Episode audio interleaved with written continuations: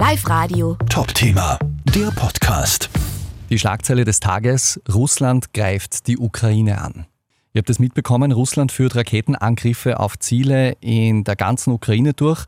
Bodentruppen haben die ukrainische Grenze von mehreren Seiten passiert und es gibt Tote und Zerstörung.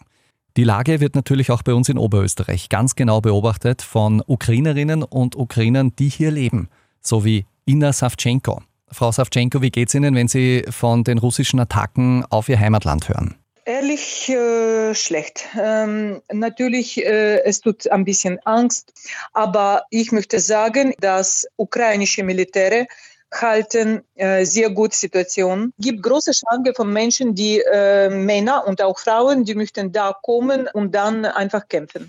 Sie kommen ja aus der ukrainischen Hauptstadt Kiew. Ich nehme an, Sie haben auch Familie dort.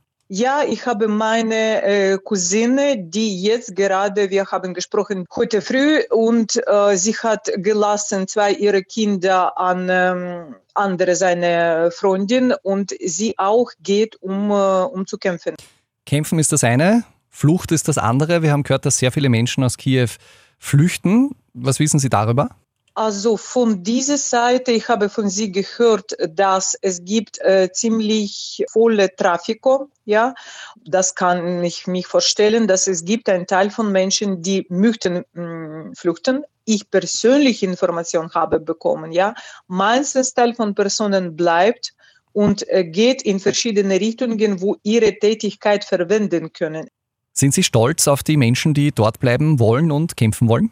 Ich bin stolz auf viele andere Ukrainer, die mh, mm, leben in Ukraine, die da geblieben und äh, einfach jetzt eigene Land schützen wollen. Ina Savchenko aus Linz. Danke für das Gespräch und natürlich alles Gute für Sie und für die Familie. Ihnen auch. Servus. Live Radio. Top-Thema, der Podcast.